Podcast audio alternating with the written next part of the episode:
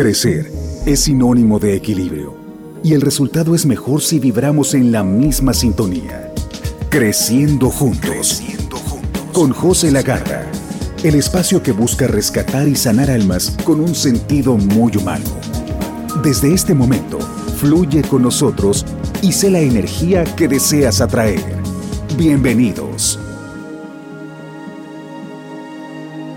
Nos vamos a acompañar con este programa que busca despertar en conciencia, desarrollo emocional, mental y por supuesto sentar las bases psicológicas que a veces no tenemos una estructura emocional ni mental, no sabemos por qué pensamos lo que pensamos, sentimos lo que sentimos y actuamos como actuamos. Por lo tanto, para poder amarnos hemos de conocernos quiénes somos, pero quiénes somos también detrás del velo de la percepción.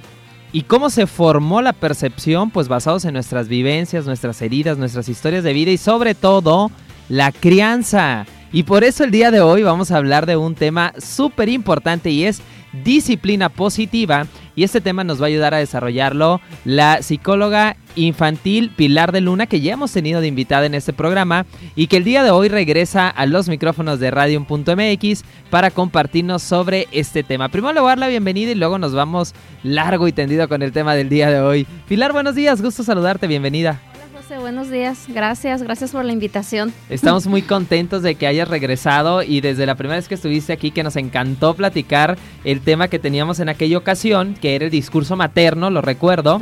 Pues bueno, desde ese momento abrimos la invitación para que regresaras y bien contentotes de que estés hoy por acá de nuevo. Ay, muchas gracias, igual yo. Y con un tema bien bonito que justamente se puso sobre la mesa en aquel momento y que vamos a ir desarrollando a lo largo de este programa.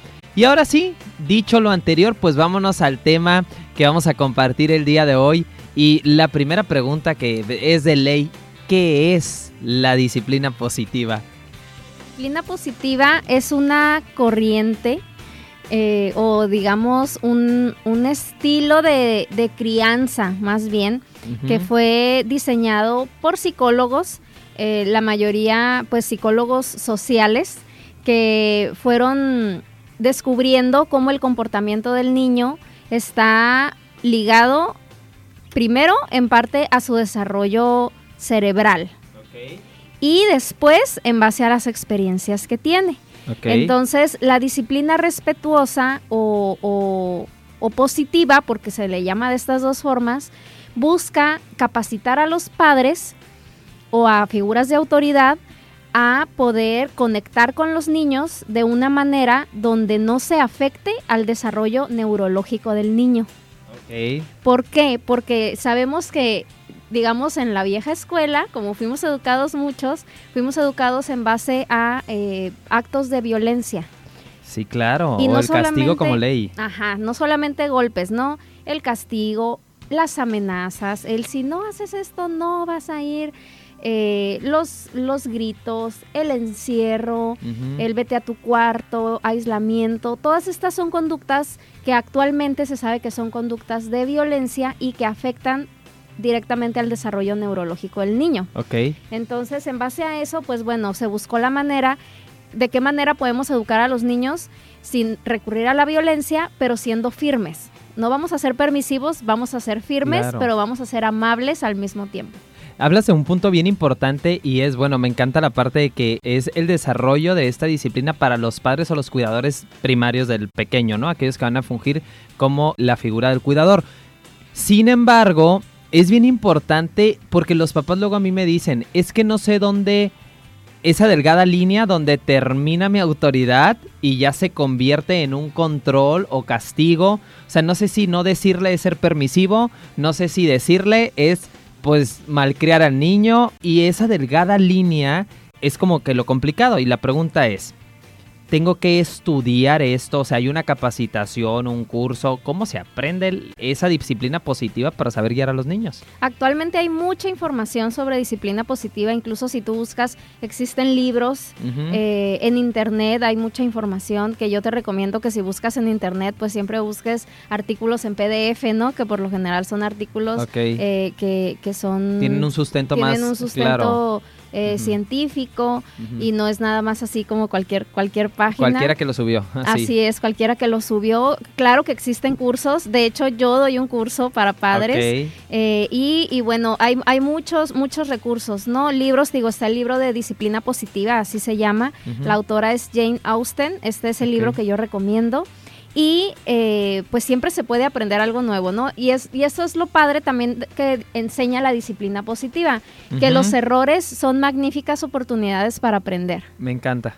Fíjate que al rato nos platicas de fechas de los cursos y demás, te vamos a dar espacio para ello, pero cuando yo platicaba antes del programa de hoy contigo, me decías algo bien importante, por aquí lo tengo escrito. Dice, elimina los castigos y premios y en su lugar busca motivar a los niños a que solucionen sus problemas. Esto me gustó mucho, porque yo creo que nosotros como adultos caemos en una crisis o denominamos crisis aquellas situaciones que nos acontecen en la vida y que no sabemos enfrentarlas. O sea, buscamos huir y llámese huir o minimizar la situación con un placebo, alcohol, droga, fiesta, lo que tú quieras buscamos huir, defendernos porque nos sentimos atacados y ahí es donde sale nuestra ira, nuestro coraje y tenemos este carácter tan iracundo literalmente. Buscamos minimizar la situación y luego al minimizar tanto llegamos a somatizar, todo porque no sabemos enfrentar y esa palabra fue la que me llamó mucho la atención cuando dices, busca motivar a los niños a que solucionen sus problemas. O sea, si yo hubiera tenido el desarrollo emocional para saber solucionar, enfrentar y solucionar mis problemas, me hubieran ahorrado mucho psicólogo mis papás. Así es. Y fíjate, e, esto, esto que dices tiene un nombre, se le llama habilidades para la vida. O sea, la disciplina positiva le enseña a los niños habilidades para la vida. ¿Cuáles son estas habilidades? Bueno, desde poder tener una rutina sana, ¿no? Eh, hazte responsable de tus cosas, hazte responsable de tus actividades, hasta eh, poder solucionar problemas, poder tomar decisiones, porque esa es otra cosa muy importante, que si en la infancia nunca nos dejaron tomar ninguna decisión y nos, nos daban órdenes sin explicarnos el por qué, realmente tú le estás enseñando a un niño a obedecer como soldadito, que haga lo que tú le digas, pero sin, sin él realmente entender, ah, mira, me están regañando porque me crucé la calle corriendo. Eso es algo que ya no puedo volver a hacer, pero ¿por qué no puedo cruzar la calle corriendo? Si tú no le explicas a un niño, oye, es peligroso que lo hagas, puede venir un carro, todos los peligros, realmente el niño, estamos hablando, por ejemplo, un niño chiquito de tres años, realmente no va a comprender y lo único con lo que se va a quedar es como que, es que mi mamá no quiere que haga esto, pero ¿por qué no? Entonces es un ejemplo muy sencillito. No sé si era Carl Jung quien decía que no, no, quiero ser una persona buena, quiero ser una persona completa. ¿Por qué no quiero ser una persona buena? Porque eso es un condicionamiento social, cultural, religioso, donde no se hace el malo, sé bueno. Pues sí, pero el bueno según quién y qué es ser el bueno. Yo creo que ser el bueno solo es porque alguien más lo dice, pero no hay una comprensión de no cruzo la calle cuando la luz está en rojo porque me pueden atropellar. Así Y eso sería muy doloroso. Pero si me vas, no, no cruces la calle. Pues es como que, ah, caray, o sea, ¿por, ¿por qué no no cruces la calle? Una colega terapeuta me compartía en algún momento que le permitía que sus hijos, su pequeñita de creo que tres o cuatro años, durmiera cuando quisiera dormir y comiera cuando quisiera comer. O sea, no es tienes que comer, sino que ella la sentaba, no sé si eso está bien o mal, pero me decía, yo la siento y yo le digo, a ver mamá, tienes que comer porque si no te va a dar hambre y entonces no vas a tener fuerzas y te vas a enfermar y quieres ir al doctor, no queremos ir al doctor, ¿verdad? Entonces no quieres que te duele tu pancita. ¿Te acuerdas cuando te dolió tu pancita?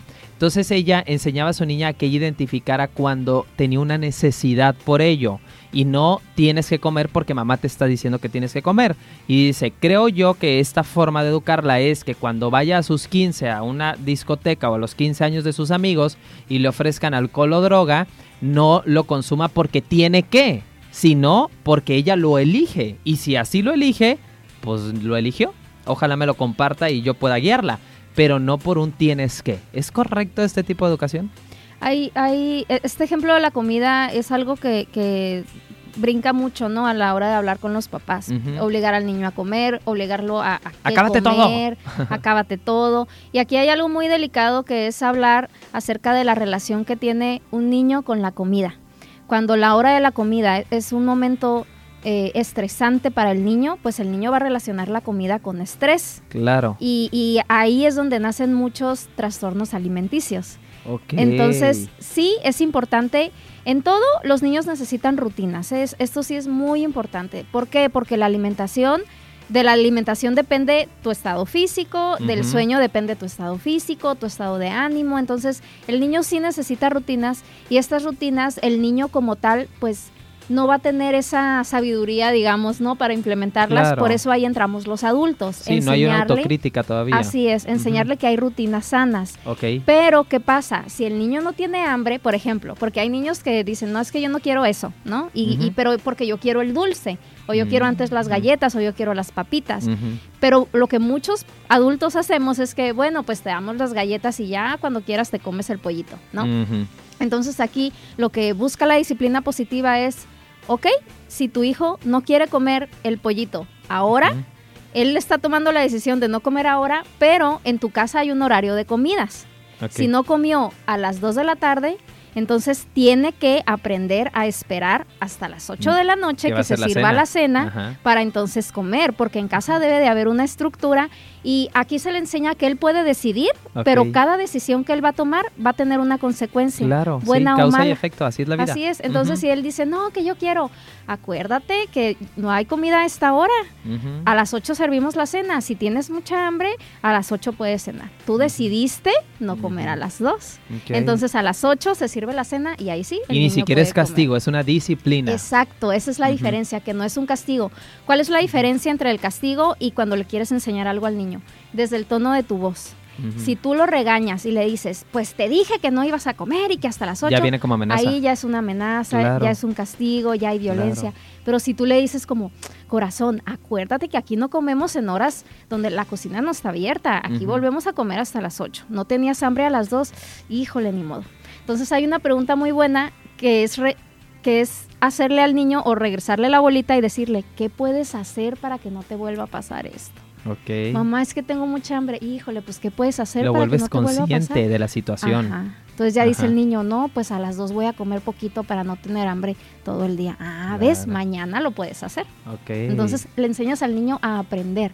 Porque muchas veces nosotros como adultos queremos rescatar a nuestros niños. Y es lo que yo le digo a los papás, no, no intentes rescatar a tu hijo. Quieres vivir la vida del niño.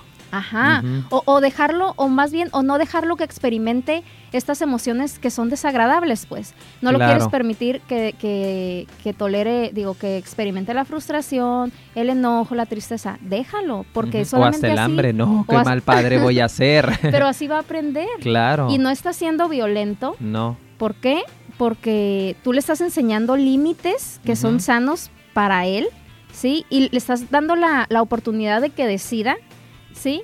Y eh, le estás explicando el por qué. Claro. Mira, necesitamos tener un horario para comida eh, y ya, ¿no? Lo que tú le quieras. Y aquí estamos hablando de un desarrollo neuronal sano. Así es. Sí, porque cuando viene implícito el castigo, pues ya estamos hablando de un ya viene el miedo, no lo hago, y el niño va a seguir repitiendo ese sistema con sus amiguitos y con sus parejas. De ahí nace la manipulación con la pareja, de ahí viene el infundirle miedo, pues no te contesto, pues te bloqueo, pues ley del hielo. ¿Por qué? Porque aprendimos del castigo, pues es la forma en la que nosotros queremos controlar el exterior, a través del castigo. Sin embargo, creo que firmemente que el o sea, los primeros que tenemos que educar, educarnos, pues somos los adultos. Sí. Porque estamos bien madreados. Sí, por eso digo, esto es capacitación para los adultos, porque tenemos que romper patrones de los que de los cuales fuimos educados para no repetir lo mismo con nuestras generaciones que vienen, ¿no? Claro. Que esto se rompa. Y no estamos hablando de ser permisivos. Si te fijas en el ejemplo que yo te di ahorita de la comida, en ningún momento le di las papitas al niño. Claro. En ningún momento. Más bien fue, o no va a haber papitas, el postre viene después de la comida. Claro. Tú decides no, no comer, entonces tú estás decidiendo no tener postre. Es una decisión que toma el niño, no la tomas Ni siquiera es come y te doy postre, porque ahí ya viene entiendo esto perfecto. No se trata del acto, se trata de la conciencia detrás del acto. Porque yo le puedo decir, ándale, come y ya te doy el postre como premio. Así es. ¿Y dónde sí entran los premios? ¿Dónde sí entra el reconocimiento? No me lo contestes. Vamos a ir al corte, pero es para quedarnos así con la pregunta que hicimos en el aire. Y sí, ¿sabes qué? También tengo otro tema bien interesante. Llega justamente, conocí un caso de una persona, una pequeñita, y esta niña le encontraron con un vapeador los papás en una fiesta con los amigos y demás. Entonces, pues parte de tu castigo es que vas a ir a terapia y también cómo en esa parte compartía yo con ella. ¿Qué piensas de lo que hiciste? Que está mal. ¿Por qué? Porque dicen mis papás que está mal. No hay justamente una comprensión de él por qué estaría mal. Sin embargo, ¿qué pasa cuando empiezan a explorar el mundo y que sabes que eventualmente van a llegar a probar el alcohol, van a llegar a probar un vapeador o a lo mejor pues su cigarro, no sé? Que claro, sí, si te das cuenta el daño físico que te puede estar causando, que no tienes la capacidad todavía moral ni emocional para enfrentar a lo mejor una peda o no sé, hablando muy coloquialmente, bueno, ahí ya te haces responsable de ti. Sin embargo, cuando solo está mal porque mis papás dicen que está mal, no hay una comprensión del caso. A ver qué nos puedes ampliar también de eso. Estaría muy interesante. Disciplina positiva. Ya volvemos. Hagamos una pausa. Para al regreso seguir creciendo juntos. Con José Lagarda. Con José Lagarda. Con el paso del tiempo, hemos aprendido juntos que una sonrisa, una, sonrisa, una actitud positiva, y paz espiritual, paz espiritual. es la receta perfecta para vivir mejor y seguir creciendo juntos. Con José Lagarda. Nueva temporada a partir del sábado 19 de agosto, 10 de la mañana, en radium.mx. Creciendo juntos. Nueva temporada. El viaje continúa. Continúa, continúa. Es momento de continuar y seguir creciendo juntos con José Lagarda. Entonces, el premio, el castigo, ¿hasta qué punto sí, hasta qué punto no? ¿También están mal? Se busca que el niño aprenda acerca de la motivación intrínseca, no tanto la motivación que viene de fuera. Entonces, le enseñas al niño a, que él aprenda y, y, se motive por medio de lo que él sabe que puede hacer, no tanto por el reconocimiento que va a tener de los demás. Y hay algo, por ejemplo, que como adultos le podemos decir a un niño, estoy muy orgulloso de ti, ¿no? Por esto. Pero a veces, lo que platicábamos la vez pasada. Sí, sí. Pero, Se me pone el ojo mí. pero fíjate, a veces los adultos hacemos hasta un exceso de, reconocimiento. De, de, darle a los niños este, este, wow, qué padre, qué... pero porque a mí me encanta y eso es bueno y eso me gustó y yo estoy orgulloso de ti. Entonces vamos, vamos callando en, en el niño esta, esta voz de él interior de, a ver, y, a mí esto me gusta y yo estoy orgulloso de esto que estoy haciendo. Entonces se le invita a los papás que en lugar de, de, usar tanto esta frase de estoy orgulloso de ti, hijo, también cambiarla y decir, deberías sentirte orgulloso por esto que hiciste. Qué padre. O te sientes orgulloso de, interno. ti. Ajá. Oye, uy, qué bien, mira, sacaste un 9. Deberías sentirte muy orgulloso por esto. O sea, tú deberías sentirte orgulloso de ti. Entonces, cambias esta parte de, de, wow, saqué un 10 y mi papá está orgulloso. No, saqué un 10 y yo estoy orgulloso. Claro. Entonces no quiere decir que nunca le vas a decir a tu hijo que estás orgulloso, pero que no vas a, eh, digamos, tener un exceso de, estos, se le llaman elogios. Y la disciplina positiva dice, ok, los elogios deben ser como dulces que tú le das a tu hijo. Tú le das a tu hijo dulces de vez en cuando, no, le, no le lo alimentas de dulces todos los días. No, claro. Pero lo que sí debería de ser siempre es el aliento. Y el aliento es cuando tú le regresas es, esa idea al niño y tú, tú lo, pues lo, lo alientas, ¿no? A, oye, oye, mira, eh, no sé, te enseña un dibujo y, uy, usaste muchos colores, a ver, ¿qué significa esto? O sea, tú le estás regresando a él para que él oh. analice lo que hizo. Claro, sí, no es termínatelo para que papá esté contento. O me termino el plato y mira papá me lo terminé. Ah, claro, así tiene que ser. O sea, no es, no, no trates de satisfacerme a mí, porque así vamos queriendo agradar al mundo. Y en ese querer agradar al mundo, si nos metemos, ayer tocaba el tema del enneagrama en una de las clases del diplomado. Y en el tema del enneagrama, pues el 2 busca ayudar para recibir reconocimiento. El eneatipo 3 busca la imagen para recibir el reconocimiento. El 1 muy ético y, todos están queriendo recibir de alguna forma desde lo que pueden dar el reconocimiento, pero vacíos de reconocimiento interior. O sea, vacíos de yo creerme la que soy suficiente. O sea, no me siento suficiente hasta que alguien no me dice que soy suficiente. Y esto empieza en la infancia. Claro. O sea, si yo como niña hago un dibujo y se lo llevo a mi mamá y lo primero que me dice mi mamá, ¡uy, qué bonito!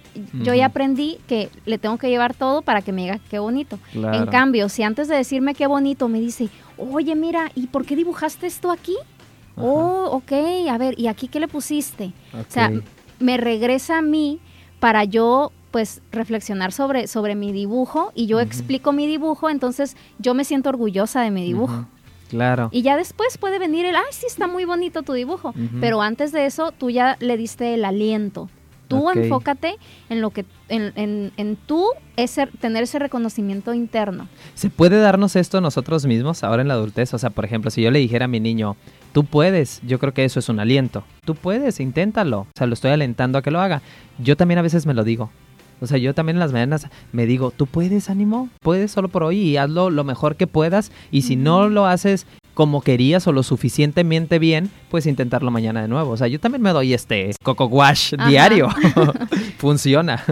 Así Muy es. bien. La otra pregunta que dejamos, ahorita los leo por acá sus comentarios, gracias por escribirnos, pero era el punto de te platicaba, pues, o sea, ya empiezan a probar el alcohol, empiezan a probar los vapeadores, pero ¿qué pasa con este tema de que no comprendía ella el está mal porque papá lo dice, está mal porque mamá lo dice, no por el daño que me pueda hacer, porque no tengo la edad, porque no sé si estoy decidiendo por mí o por quedar bien con un círculo social, ¿cómo manejar esta situación? Como los padres, digo, hacia los hijos. Aquí es importante que los niños tengan la información, o en este caso los adolescentes, ¿no? La información de por qué no es sano o por qué no te conviene usar un- una cosa de estas, ¿no? Vapeador. Y, y para esto, pues bueno, es darle la información a- al joven, no nada más decirle esto no está bien, es darle la información, mira, y buscas en internet y, y Claro. químicamente pasa Te genera esto, hongos en la garganta y bla, bla, bla, miles de cosas. Así es, o sea, decir, decir cuáles son estas consecuencias algo muy importante, no poner castigos que no tengan nada que ver con la conducta. Por ejemplo, es que me encontraron un vapeador y me castigaron el Netflix. ¿Qué tiene que ver el Netflix con el vapeador? ¿Me explico? Ahora, si como papá o mamá, ¿Cómo sería el correctivo ahí? si tú encuentras algo, Si tú encuentras una manera de conectar el Netflix con el vapeador, por ejemplo, si tú descubres que la serie favorita de tu hija, Ajá, el protagonista fuma, Ajá. ah, bueno, ¿sabes qué? Esta serie tú ya no la puedes ver porque aquí aprendiste esto que es, que es Oh, incorrecto. Es, este contenido te está alimentando de cosas que no son sanas para ti, por eso ya no puedes ver la serie. Una solución a la altura del conflicto. Así es, Claro. porque ahí hay una comprensión. Pero si tú nada más le dices, ya no vas a ver Netflix, es como, ¿qué tiene que ver el Netflix What? con el Ajá. vapeador? Entonces, si hay, si hay algo con lo que tú quieras castigar a tu hijo o a tu hija y descubres que no se relaciona para nada, que no lo puedes relacionar con la conducta, ni lo castigues con eso porque realmente no va a funcionar. Claro. O sea, se sabe que los castigos no funcionan y los castigos pues también a la larga tienen consecuencias, ¿no? ¿Qué pasa cuando un niño es siempre castigado, castigado, castigado? Al final ya no le importa. Y literalmente me lo dicen en consulta. Sí. Ah, pues me quitaron, pero pues siempre me lo quitan. Ya lo sé. Así ya sé, no, no, me pasa hace nada. Ajá, no me hace nada. Porque no tiene nada que ver la conducta. Claro. Hay, hay un ejemplo eh, que, que viene en, en el libro este que, que les recomendé de disciplina positiva, que era un niño que siempre se le olvidaba su lonche en la escuela. Ok. La mamá, él tenía la regla, la mamá le hacía el lonche, no, en la, en la escuela no, perdón, en la casa. La mamá le hacía el lonche y se lo dejaba en la mesa. Entonces el niño lo único que tenía que hacer era agarrar el lonche y, Y llevárselo. Entonces llegaba a la escuela y no, pues se me olvidó el lonche. Entonces la mamá veía que el lonche estaba en la mesa y iba y se lo llevaba. Ay, hijo, tu lonche, tu lonche, tu lonche. Pero todos los días era repetir la misma regla. Hay quien no olvidó la mochila alguna vez. Yo. Pero entonces, bueno, una vez, pero Una. algo que se repite y si Sí, tú claro. realmente le quieres enseñar a tu hijo la importancia de no olvidar el lonche, no se lo lleves. no se lo lleves. Claro. Y déjalo que experimente tener hambre a la hora del Claro. recreo. Y no y se va a morir. cuando- no se va a No, morir. o va a conseguir con los amigos. Así es, Claro. va, va a solucionar el problema, Exacto. va a aprender y al día de mañana ya no se le va a olvidar el lonche. Sí, Pero si tú como mamá o papá le llevas el lonche cada que se le olvide, pues realmente él no va a aprender la consecuencia. Claro, totalmente, me encanta. Oye, y también fíjate que la semana pasada teníamos por acá a la psicóloga clínica especialista en adicciones, Claudia Carreño, que me dijo que Ah, sí.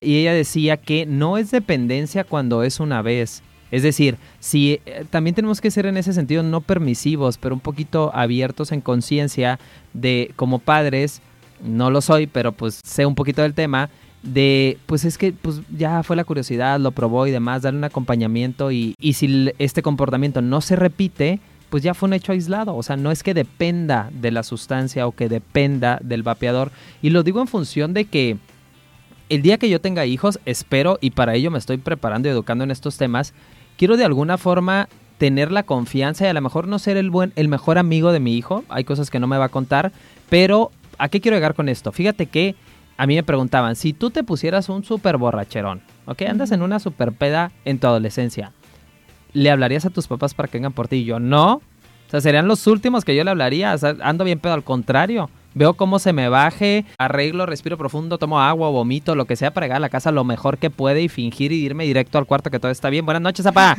Y meterme al cuarto. Y me dice un amigo, yo le hablaría. O sea, es que ese es mi papá. O sea, es mi papá y, y de yo, aunque yo me he llevado carro a la fiesta, si yo me puse bien pedo, es voy a dejar el carro ahí, no me voy a arriesgar a irme manejando con tal de que no me vea. Porque pues es mi papá. Y yo me preguntaba, ¿cuántos accidentes no ha habido en adolescentes que incluso han perdido la vida por manejar ebrios, por sacarle la vuelta a los papás? ¿Sabes cómo? Sí. O sea, de que no quiero que se dé cuenta. O sea, y voy a llegar a ver cómo llego a la casa, pero que no se dé cuenta. ¿Por qué? Porque saben que no tienen la confianza y que eso va a repercutir en un castigo, pero no al nivel, como dices tú, del problema, sino en un castigo verbalmente muy ofensivo, físicamente puede llegar a ser ofensivo y castigarlo económicamente, retirarle el habla con un castigo que no está a la altura del problema que está sucediendo con el hijo. Sí. Entonces, está bien interesante este tema. Sí, y, y muchas veces, o bueno, más bien lo que yo siempre le recomiendo a los papás es, detrás de todo comportamiento, siempre hay una emoción o un pensamiento. Y los papás no quieren ver eso, ¿eh? Ajá, o sea, en lugar de decir, oye, no, pues es que mi hijo tomó y a ver, estás castigado. Hay que, hay que llegar a la raíz, ¿por qué tomó mi hijo? ¿Cómo se sentía mi hijo? ¿Qué es, ¿Qué es lo que mi hijo me está diciendo con esta conducta? Y, Claro. y muchas veces no estamos, es que no estamos como adultos capacitados para hacer eso. No, Sí, no claro. nos da, no nos da nues- nuestra madurez emocional para decir, a ver, quiero entender a, mi hijo. Más bien, pues hizo algo que no debe y está castigado Claro. pero detrás de todo comportamiento tenemos que evaluar qué emoción hay, qué pensamiento hay. Sí, fíjate que el papá cree que el problema es el hijo o la hija. No es consciente, porque no tenemos esa capacidad emocional, de que los padres son parte del problema. Es un problema en común en el hogar ese, de, de por qué los hijos están tomando estas decisiones.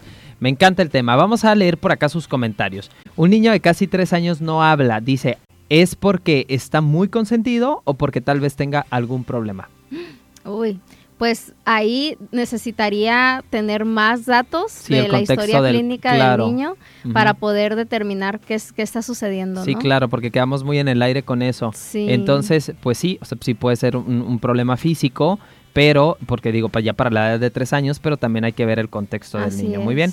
Claudia Guluart dice por acá, saludos a la psicóloga Pilar, aplicamos sus recomendaciones, me han funcionado con mi niña de siete años. Ay, qué padre, qué padre que puedas ayudar y servir tanto. Hay otro tema que por acá me gustaba. Y dice, además ve los errores como oportunidades para aprender esta parte. Fíjate que dentro de, yo digo que es muy del mexicano, ¿eh? Ver el error como fracaso.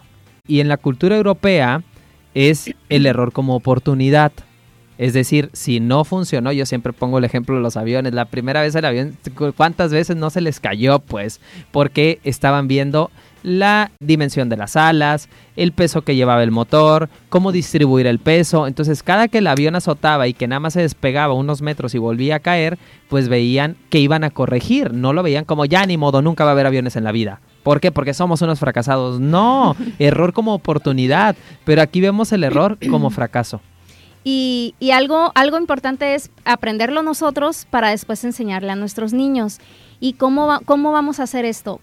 mira, pasa mucho y en consulta me, pasa mucho cuando empezamos a hablar de todas estas recomendaciones, que viene mucho la culpa. O sea, los papás se sienten muy culpables por todos los errores que ya cometieron anteriormente. Entonces, eh, cuando, cuando yo platico con los papás y les pregunto, oye, les pregunto, oye, por esto que tú hiciste, ¿le ofreciste una disculpa a tu hijo? No, como porque me voy a disculpar con mi hijo. Es que así tu hijo va a aprender que si él se equivoca y él lastima a alguien, se va a disculpar. Él puede disculparse y puede haber un arrepentimiento. ¿Sí? ¿Por qué? Porque hay una comprensión.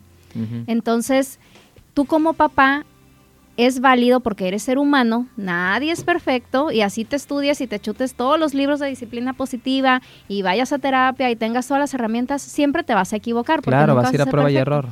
Pero qué padre que tú puedas aceptar cuando te equivocas y tú decirle a tu hijo, ¿sabes qué hijo? La regué con esto, estaba muy enojado, no te debía haber gritado, ni yo ni nadie más te puede gritar, ¿eh? Discúlpame porque lo hice, sé que esto te lastimó, estaba muy enojado.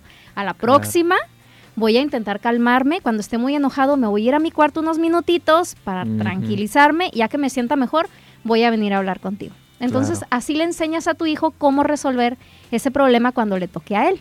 Y a mí me pasa en mis relaciones de pareja. O sea, en mis relaciones como que, híjole, ir a disculparme, me siento tan en paz cuando me disculpo y cuando reconozco, oye, sabes que estaba alterado, mi contexto del día fue este, ni siquiera tenía que ver contigo, reaccioné de esa manera, tomarme mi distancia de unos minutos, respirar, pensar las cosas, caso que conmigo no hicieron, pues.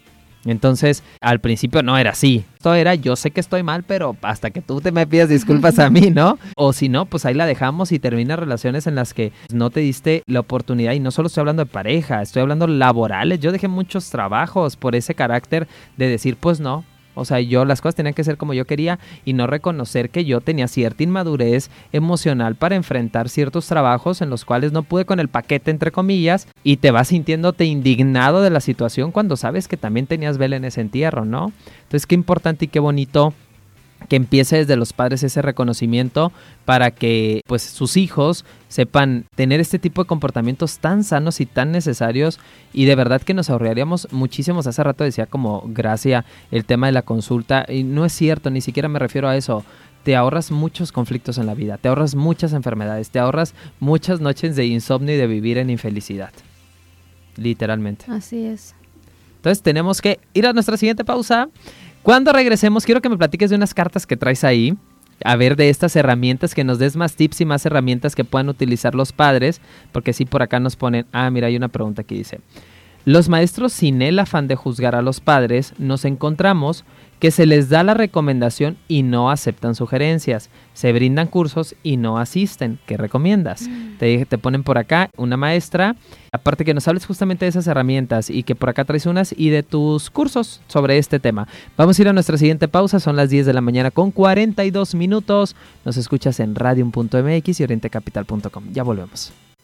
Hagamos una pausa para al regreso seguir creciendo juntos con José Lagarda. Con José Lagarda. Con el paso del tiempo, hemos aprendido juntos que una sonrisa, una, actitud, positiva, y paz espiritual, es la receta perfecta para vivir mejor y seguir creciendo juntos. Con José Lagarda. Nueva temporada a partir del sábado 19 de agosto, 10 de la mañana, en radium.mx. Creciendo juntos. Nueva temporada. El viaje continúa. Continúa, continúa,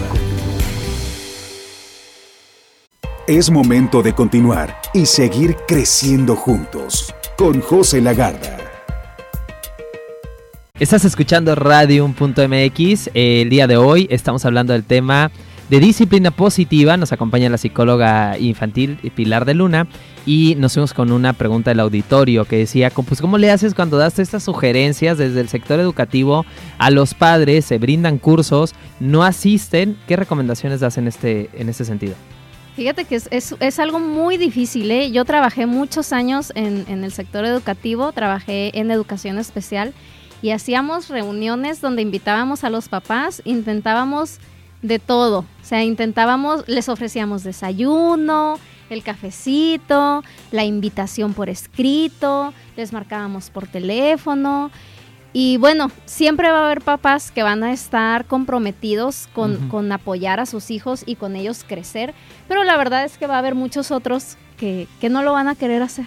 Entonces, mi recomendación es, tú no puedes obligar a nadie, ¿sí? No, no, lo puedes obligar y que tú hagas lo que está dentro de tu control. O sea, lo que está dentro de tu control es tú prepararte para la plática que, que, vayas a dar, hacer, sí, una invitación, que los papás, que los papás sientan que más que una obligación es, más, más que una obligación ir, me están invitando, ¿no? O sea, es una invitación, prepara una invitación bonita, y a veces dar, dar como esa milla extra para que el papá se sienta que es, que es bienvenido y que a la escuela realmente le interesa tener esta conexión con ellos. Claro. Y también lo que tú puedas hacer en el aula. O sea, lo que tú alcances a hacer con el niño es tu vocación, es tu servicio, pues así hazlo, que de repente digas a lo mejor yo lo enderezo y allá los papás me lo empeoran, pero pues eh, algo se le va a quedar, créeme. y a eso me refiero con lo que está dentro de tu control. Claro. Fíjate, hay, hay también un libro, es que hago, hago, ni modo, son comerciales, ¿no? Venga, no, no, pero, no, adelante. Pero está el libro de disciplina positiva en el salón de clases. Ok. Sí, este, este libro es igual, maneja la mis, el mismo enfoque del, para padres, pero este es para, para profesores. Ok. Está muy bueno, eh, Disciplina Positiva en el Salón de Clases. Estos dos libros y las tarjetas que vamos a platicar ahorita, yo las vendo en mi consultorio. Ok. Sí, yo tengo los libros y las tarjetas. Y para las personas que nos, que nos escuchan de fuera, que no están aquí en la ciudad de La Paz, los venden en, en internet. o sea, están, Te lo puedes encargar en, una plataforma. Lo encargas en una plataforma. Son libros muy buenos, Disciplina Positiva para Padres y en el salón de clases. Si tú como maestro te estás quebrando la cabeza porque tus papás, porque los papás de tus niños asistan a las reuniones y ves que no hay cooperación de parte de ellos, bueno, tú enfócate en lo que a ti te toca, que es hacer tu trabajo, tú guía a tus alumnos con eh, la disciplina positiva también. Qué bonito. Que tú puedas sembrar algo, aunque sea en tu salón. Si ya ellos van a su casa y no está el ambiente óptimo para, para su desarrollo, bueno, ya no depende de ti.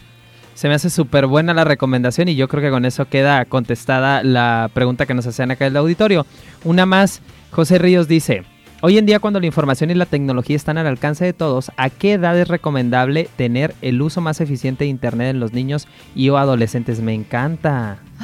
Mira, este es, es este un tema. sí, este es uno de, nuestros cocos en la terapia. Sí, claro. Porque ahorita los niños desde. Ha enfadado, dale el iPad. Desde los dos años, el iPad ya se convirtió en la niñera de los niños. Sí, claro. Cuando los papás necesitan hacer algo y, y dale el iPad. ¿Qué pasa con el iPad? O sea, desde el desarrollo neurológico, ¿no? O sea, el cerebro del niño no está formado todavía y hay mucha muerte eh, neurológica, mucha muerte celular, perdón, ¿Por qué? Por el uso de la, por, por las pantallas. El impacto. Por el impacto de, la luz. La luz azul. Eh, y bueno, esta es una cosa, ¿no? El tema neurológico. Ahora viene el tema del contenido que tus hijos pueden ver. Sí, claro. Que por más eh, bloqueos que le pongas y candados. Van a comerciales y miles de cosas.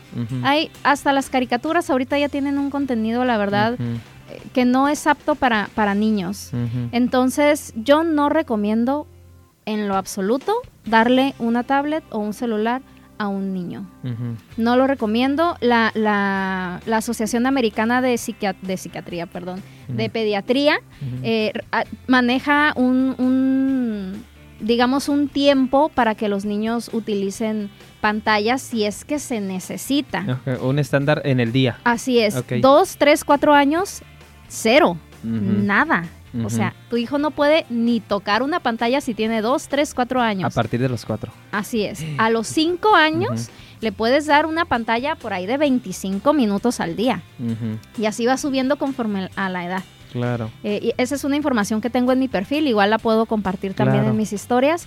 Pero pues ahorita los niños usan usan una desde tablet los dos. desde los dos años, ya, ya les, les amanece su tablet en Navidad. Sí, claro, hasta ya tiene el agarre para niños, hay unos case que le pones para eh, tal cual. Entonces se limita mucho la parte del juego, donde los niños... Eh, Interacción eh, física manipulan objetos, platican, ven a otros a los ojos, porque el niño pues ya nada más está enviciado en su celular. Entonces yo recomiendo no tener tablets, no tener celulares. Antes de los cuatro prohibido. Prohibidísimo. claro, o sea, ni siquiera encanta. tengas una tablet en tu casa. ¿Para qué? Si tú la usas para tu trabajo, pues bueno, pero en el escritorio y nada más. Si no entra en interacción con el niño. así es. Con esto se, se responde. Y eh, ahora sí, nos quedan 10 minutos de programa y nos ibas a platicar de las herramientas. Cuéntanos. Sí, mira, muchas veces tenemos eh, eh, esta duda, ¿no? De que, bueno, es que, ¿qué hago? Mi hijo se enoja mucho, grita, patalea, entonces no sé qué hacer. Estas herramientas están muy padres porque están muy prácticas. Estas son justo como un resumen del libro que les estoy, que les estoy comentando. ¿E- ¿Es de No la sé misma autora? ¿Es parte del libro? Son, es parte del libro, es la misma al- autora que es Jane Nelson y eh, se llaman Herramientas de Disciplina Positiva para la Crianza. Ok. Son 52 tips eh, diferentes que, que tú como mamá, como papá, eh, puedes usar, ¿no? a ver, yo quiero uno. A ver, aquí está este, mira, está, está muy bueno. Dice por aquí, tiempo fuera positivo. Y dice, las personas actúan mejor cuando se sienten bien. El tiempo fuera positivo nos ayuda a calmarnos y sentirnos mejor. Yo, yo como apego evitativo me tomo este mucho. Dice, cree junto, a sus, cree junto a sus hijos un espacio de tiempo fuera positivo. Deje que ellos decidan cómo se vería y qué les gustaría tener en ese lugar. Permítales que le den nombre especial. Cuando estén enojados, pregúnteles, ¿te ayudaría a ir a tu lugar especial? Ay, qué bonito. Dele un ejemplo usando su tiempo fuera positivo, yendo a su propio lugar especial cuando sienta que está molesto. O sea, un lugar donde yo me sienta seguro. Un lugar y donde, donde me pueda te puedas calmar. calmar. Claro. Porque antes se usaba el tiempo fuera, que era, el niño se portaba mal, A la pared. vete, vete cinco minutos y párate ahí. Sí, a la O, pared. Castigado, ese era un Claro. castigo. Aquí tú le estás dando al niño la herramienta Para que se encuentre. para que se calme. Claro. Sí, para que si está muy enojado, bueno, aquí voy, voy a hacer algo, voy a amasar plastilina. Si yo quiero romper, pues no voy a romper el jarrón de mi mamá de la sala, pero aquí a lo mejor puedo romper estas hojas. Este, si yo quiero pegar, no le voy a pegar a mi hermanita, pero a lo mejor aquí voy a tener mi cojín de la calma y le voy a pegar a mi cojín. Es un lugar que el niño que el niño puede puede incluso hasta con ayuda de los papás hasta decorar, ¿no? O sea, como este es mi lugar seguro donde yo aquí me calgo, me calmo. Y la recomendación es que los papás también tengan su lugar seguro. Es como el ejemplo que te daba ahorita, ¿no? Sí, Entonces claro. yo le digo a Ah, mi hijo, un ejemplo. estoy muy enojado, me voy a ir a, a- a mi cuarto, a mi lugar tranquilo para calmarme y ya cuando salga podemos hablar. Si tú haces eso, tu hijo lo va a aprender y él también lo puede hacer como, ok, estoy enojado. Cuando son niños pequeños, menores de 3, 4 años también, se recomienda que tú como papá o mamá lo acompañes. Ok. Como porque el niño solito no, no va a caminar y se va a ir, sino tú lo acompañas, ¿sabes qué? Ahorita estás muy enojado, le pegaste a tu hermana por lo que pasó, no le puedes pegar a tu hermana porque la lastimas, pero vamos a tu lugar seguro y aquí le puedes Y eso es pegar a este cojín y acompañas al niño. Claro. Entonces, no es un castigo, el tiempo fuera positivo, se convierte en una herramienta que le das a tus hijos para que puedan regular estas emociones como el enojo o la frustración. Me encanta, me encanta. Ahora, esta esta está muy buena, te la voy a dar también para que tú la leas. A ver, dice por aquí, conexión antes que corrección. Qué bonito. Genera cercanía y confianza. Ya, ya me estoy imaginando yo y eh, todavía ni la leo. Genera cercanía y confianza en vez de distancia y hostilidad, asegurándose que el mensaje de amor les llegue. Te quiero y la respuesta es no. Tú me importas más que tus calificaciones, pero me pregunto qué significan para ti. Te quiero y tengo la esperanza que encontremos una solución respetuosa. ¿Sabes qué me encanta esto? Como el caso del niño que yo te decía que si el adolescente tomó y le marca a papá y papá lo recoge pedísimo, conexión antes que corrección es te- los voy a dar por tacos a ti y a tus amigos, ya que cenen, llevo a sus amigos y los, en- los entrego y mañana vamos a platicar tú y yo. Y, Y ese es- día lo dejas que se duerma tranquilamente y al siguiente día pueden platicar sobre el tema. Y es explicarle que cualquier corrección, porque esa palabra se utiliza eh, en la disciplina positiva, cualquier corrección que tú le, le puedas hacer a tus hijos o le debas hacer, porque como padres es la responsabilidad, ¿no? Disciplinar y corregir. eh, antes de eso necesitas conectar y no nada más que venga el castigo por automático, sino esto que estoy haciendo, lo estoy haciendo porque te quiero. Sí, o sea, porque te quiero, sé que no es sano darte una tablet eh, todo el día. Te hace daño a tu cerebrito, te hace daño a... No vas a poder poner atención, te hace daño a un montón de cosas y como yo sé esto, yo soy yo soy más grande que tú y yo sé esto y yo te quiero, mi deber como mi deber como tu papá es protegerte, entonces te voy a quitar la tablet. Okay. Y, primero conectas y luego corriges. Qué bonito. No puedes corregir sin antes conectar. Claro. Porque entonces termina siendo el logro o la ogro de tu casa, porque solamente te enfocas en corregir, pero a qué hora conectaste y a qué hora le enviaste el mensaje a tus hijos de que todo lo que haces lo haces por amor y porque los quieres educar de esta manera. Me encanta porque yo estoy pensando cómo aplicarlo a mis relaciones de pareja, literalmente. Primero conectamos y ya después ya vemos la corrección de esta situación, porque justamente estas prácticas que nosotros llevamos en cómo nos relacionamos con el mundo, con nuestros empleados, con nuestros trabajos, con nuestro cuerpo, con nosotros mismos o con nuestras parejas, pues lo aprendimos en la cuna emocional, cómo se relacionaban nuestros padres con nosotros y cómo nos relacionamos nosotros con ellos. Dice por acá Yolanda Carballo, ¿crees que la creatividad enriqueciendo la plasticidad cerebral deba también ser motivada en la escuela? Claro, de hecho, mucha, hasta el juego es, es parte de esta motivación de la creatividad, ¿no? Eh, en la escuela sí tenemos obviamente la, la, el aprendizaje pues académico, ¿no? Sí, claro. Donde sí hay cosas que tenemos que aprender. Hay una carga académica y se tiene que cumplir. Claro, pero creo que ahorita le están dando mucho, mucha importancia a, otro tipo de materias, otro tipo de, de, aprendizajes, que es eh, pues el aprendizaje o la inteligencia musical, eh, las artes plásticas. Ahorita todos mis pacientitos están en, clase de, artes y les encanta. Eh, la creatividad en cuanto a cómo vas a solucionar un problema, porque esa, es la creatividad, ¿no? La capacidad que tienes para solucionar un problema. Entonces, cuando dejamos al niño, por lo, por ejemplo, desde el tema del aula, ¿no? Que, que, preguntan en la escuela. En el aula se pueden dar también momentos donde sea de actividad libre. Y esa es una, es una recomendación, que, en la escuela tengan su, su, material de juego y que tengan libre a lo mejor 10 minutos después de que ya hicieron un trabajo, juego libre donde el niño va a desarrollar creatividad, donde incluso se pueden hacer juegos semidirigidos, donde, a ver, tenemos este material y este, eh, vamos a construir algo, a ver, ¿qué se te ocurre construir con esto? Entonces el niño, pues claro que aprende de creatividad, de solución de conflictos y eh, pues esto le, le, pega, ¿no? Como a ese, a ese propósito. Que además, ¿estás de acuerdo que ya no ves la escuela como un lugar hostil al que tengo que ir? Sino que un lugar que te motiva a ir y ves a esos niños contentos que les gusta ir a la escuela. Tiene mucho que ver el educador que, les toque definitivamente. Fíjate, el, el, tema del juego para, para solución de conflictos está buenísimo. Justo ayer veía a un niño de tres años que yo tengo un juego de cocinita, entonces agarró una licuadora y él quería hacer un juguito y le metió frutita y verdurita. Entonces él estaba buscando la tapa y decía, ¿y la tapa? Le decía al papá, no encontró la tapa, pero encontró un plato. Entonces dijo, pues este va a ser la tapa. Y agarró el plato, lo volteó y ya. ¿Pero nadie se lo dijo? Nadie le dijo, él agarró mijito, tapa la licuadora. O sea, él solucionó el problema. ¿Y cómo lo hizo? Con juego libre. Nadie le dijo que lo hiciera. ¿Y había tapa?